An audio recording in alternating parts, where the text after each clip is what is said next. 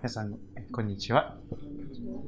暑さの中で共に集まっていただいて感謝です。今日も聖書の御言葉にご一緒に耳を傾けていきましょう。新約聖書、使徒の働き23章の12節から24節今日読み進めていきたいと思います。聞くドラマ聖書で朗読を聞きましょう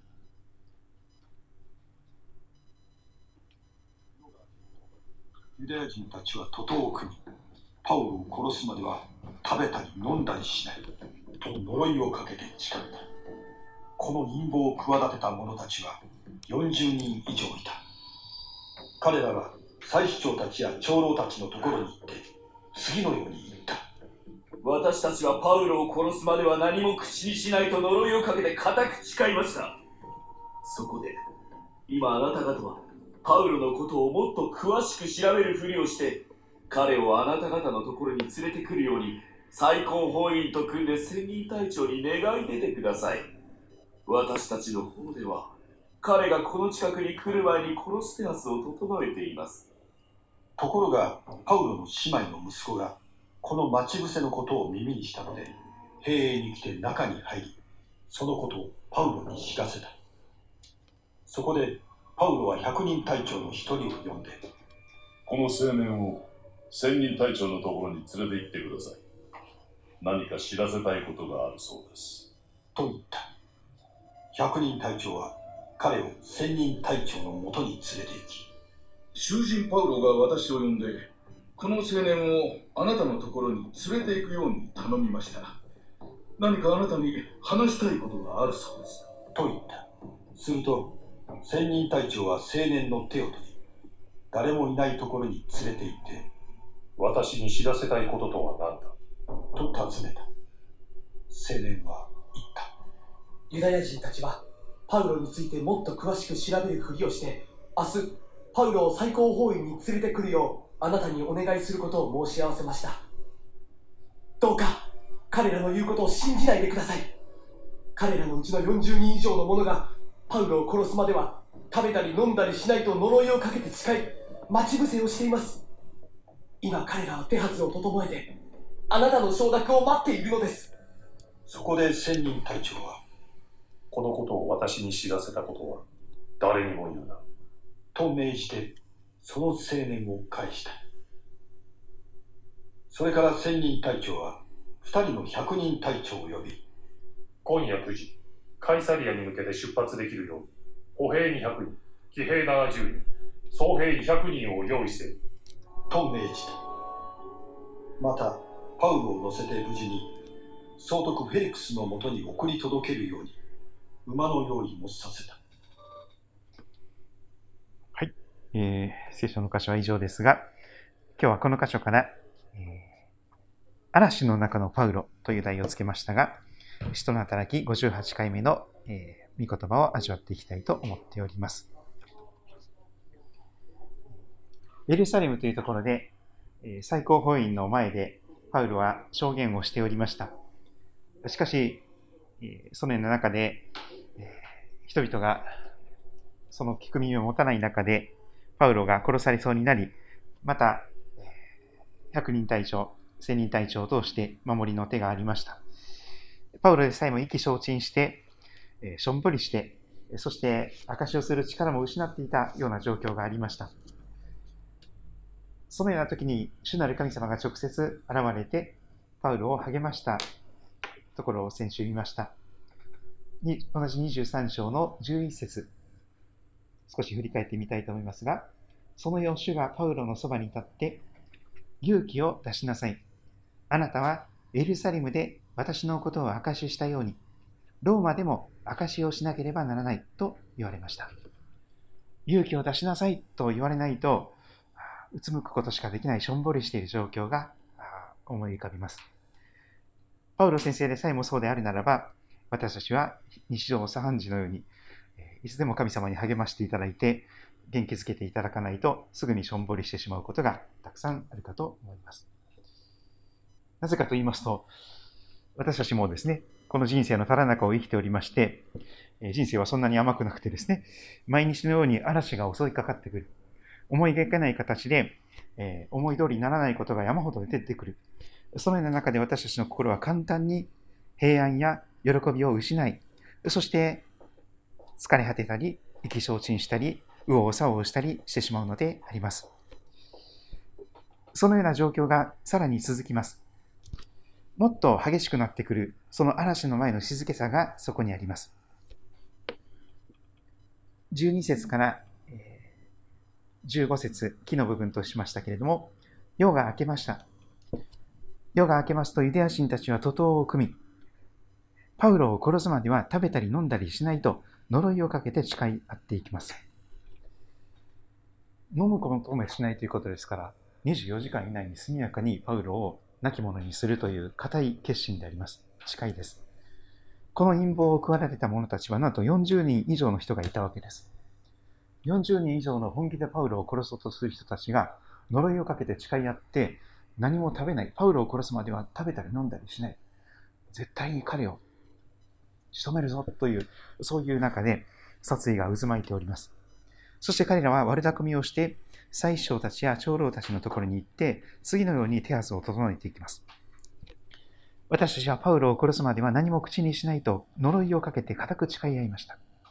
そこで、今あなた方はパウロのことをもっと詳しく調べるふりをして、彼をあなた方のところにもう一度連れてくるように、最高法院と組んで千人隊長に願い出てください。私たちの方では、彼がこの近くに来る前に殺す手はずを整えています。何か時代劇のような話かもしれませんが、実際に世界各地でそういうことはいつも時代にも起こっております。そういう中で、主は約束通り、嵐の中でもパウロを守られるのであります。約束されたことを必ず守ってくださるのが聖書の神様です。あなたはエルサレムで私のことを証ししたように、ローマでも証しをしなければならない。その言葉は約束を伴っていました。ローマに必ずたどり着くことができる。それまでに命を落とすことないように私が全部守るから。あらゆるところであなたを守るから、大丈夫だから、勇気を出しなさいと言われたのであります。その嵐の中でもパウロを守るという主の約束はどのようにして実現に至ら導かれたのでしょうか。16節に早速出てきます。章の部分ですね、16節ところが、パウロの姉妹の息子が、パウロの姉妹の息子が、この待ち伏せのことを耳にします。図らずものところですね。なぜかその時、パウロの親戚の息子さんがそこにいたわけです。で、偶然といえば偶然ですが、必然といえば必然、そこに主の御手があったんですね。た本当に主がその時その場所に彼を、えー居合わせて、その待ち伏せのひそひそ話がちゃんと耳に入ってくるようにした。そのようにして、まず主は約束を守られていきます。そして彼が閉園に来て中に入り、パウロ先生にそのことを告げていきます。40人以上の人が食べたり飲んだりしないと誓って、あなたを殺す手はずを整えております。そこで、パウロは百人隊長の一人を呼んで、この青年を千人隊長のところに連れて行ってください。何か話知らせたいことがあるそうですよ。と、彼を委ねていきます。百人隊長が千人隊長のもとに連れて行きます。囚人パウロが私を呼んで、この青年をあなたのところに連れて行くように頼みました。何かあなたに話したいことがあるそうです。千人隊長はピンときましたね。何か陰謀があるはずだ。こんな人がいるところで話し合っても仕方がない。誰もいないところに。そして点の部分ですね、19節。すると千人隊長は青年の手を取り、誰もいないところに連れて行って、そして知らせたいことは何だ、何だと尋ねます。そうしますと、そこで青年は、えー語ったのでした。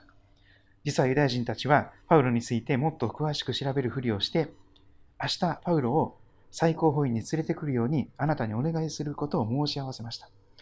けれども、どうか彼らの言うことを信じないでください。彼らのうちの40人以上の者がパウロを殺すまでは食べたり飲んだりしないと呪いをかけて誓い、待ち伏せをしています。今彼らは手はずを整えてあなたの承諾を待っています。その知らせが確実に千人隊長の耳に届いたのであります。しかも誰にも知らず、知られず。そこにも主の嵐の中でもパウロを守る主の御手があります。そして今日の結論の部分、22節から24節そこで仙人隊長は、このことを私に知らせたことは誰にも言うなと、口止めをして青年を返します。早速、仙人隊長は2人の百人隊長を呼びます。100人を束ねていた人たちを2人招くです少なくとも200人の部下たちが、えーこのすぐに動くことができます。今夜9時、カイサリアに向けて出発できるように準備してくれ。すぐに。歩兵、歩く兵隊を200人、騎兵、えーこの馬に乗っている兵隊を70人、えー総兵、槍を持っている兵隊を200人用意せよ。そしてパウロを乗せて無事に総督フェリクスのもとに送り届けるように馬の用意もしてくれ。神様は全知全能の方です。最強無敵です。そして、その神様が私たちの味方となってくださるなら、何を恐れる必要があるかと、パウロはやがてローマ人の手紙で語ります。そうなんです。私たちは最強無敵の方を味方につけて、その方が私たちのボディボディーガードとなり、図らずものところで、見えないところで、気づいていないところで、すべての悪しきものをから守ってくださり、そして奇跡的にその幾多の試練をくぐり抜けて、無事に目的地にたどり着くことができる。これはまさに奇跡です。奇跡です。そして実は私たちの人生もそうなのです。ちょっと何かが起こると、すぐに私たちの人生はぐちゃぐちゃになってしまいますよ。東日本大震災からどんどん月日が経っていまして、日本人、健忘症ですから、あのすぐに忘れます。特に喉元すぎれば暑さ忘れるという日本語がありますから、その通りです。本当にすぐ忘れてしまうんです。毎日をしなければいけない中で、あの東日本大震災が遠い昔の過去、昔話。でも、原子力発電所が壊れてしまった、あの大きなアクシデントは、とてつもない被害を今、福島全体に、今も、そしてあの汚染水が太平洋に垂れ流しされていく。アンダーコントロール。全部大丈夫ですと言ったあの安倍首相の嘘は真っ赤な嘘だったんです。東京にオリンピックを誘致するために政治家たちは一生懸命福島の復興のためと言いましたが、全く復興のためにはなっていません。そして今、様々な形で嵐がまた巻き上がっています。ロシアとウクライナの戦争。戦争が実際に起こっています。今も続いています。本当に民間人が次から次へと殺されていきます。若者がどんどん兵士として駆り立てられて戦場に送り込まれています。そして世界的な異常気象。本当にひどいです。オーブンの中にいるような、あるいはドライヤーに熱風をかけられているような状況で、50度前後の熱波が世界を覆っています。あるところでは雨が全く降らず、あるところでは洪水のように雨が降り続き、そして先日もこの山陰地方からですね、えーそして東北にかけて今もなお被害が続いております。秋田県のあの秋田の駅前でもですね、秋田市の市街地の駅前でも鯉が泳いでるんですよね。ものすごくたくさんの人たちが被害に遭っています。そういう中で、私たちも本当に様々な中にいますが、奇跡的に、奇跡的に守られている状況だと思います。この暑さの中で体調を崩す人も多いです。またこの暑さの中で亡くなる人も多いのです。そういう中で、私たちはどのような御言葉を今日聞くことができるでしょうか？主は約束通り嵐の中でもパウロを守り、ローマへと着実に導かれていかれます。そして同じ主は、昨日も今日もいつも生きておられます。主は今も生きておられて、嵐の中を生きる私たちにも同じように約束されています。一番有名なのは、えー先週伊藤さんが、えー紹介してくださったヨハネの福音書16章の33節の言葉でしょう。これらのことをあなた方に話したのは、あなた方が私にあって平安を得るためです。世にあっては苦難があります。しかし勇気を出しなさい。私はすでに世に勝ちました。あなた方は世にあっては困難があります。しかし勇敢であれ。私はすでに世に勝ったと、これまでの訳ではなっていました。